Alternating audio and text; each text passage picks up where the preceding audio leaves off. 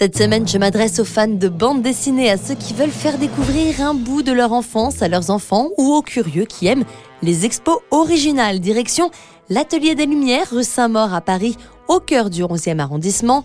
Tintin, l'aventure immersive. C'est ce que je vous invite à découvrir.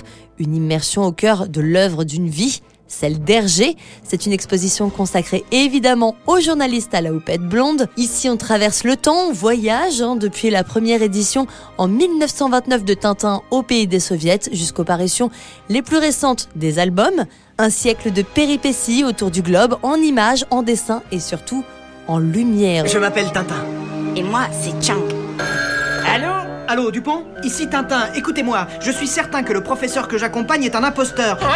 Moi, tournesol, je fais le joie Mille milliards de mille. N'essayez pas de me fausser compagnie Vous déambulerez aux côtés du capitaine Haddock, de Milou, de la Castafiore, des frères Dupont, de Tournesol et évidemment de Tintin. Les méchants seront également au rendez-vous. Ils vous attendent tous pour un moment hors du temps. Du sol au plafond, vous serez en totale immersion dans cet univers si singulier. Allez, un petit plaisir, baladons-nous ensemble d'aventure en aventure avec Tintin parce que je vous le rappelle, ce reporter c'est un globe-trotteur.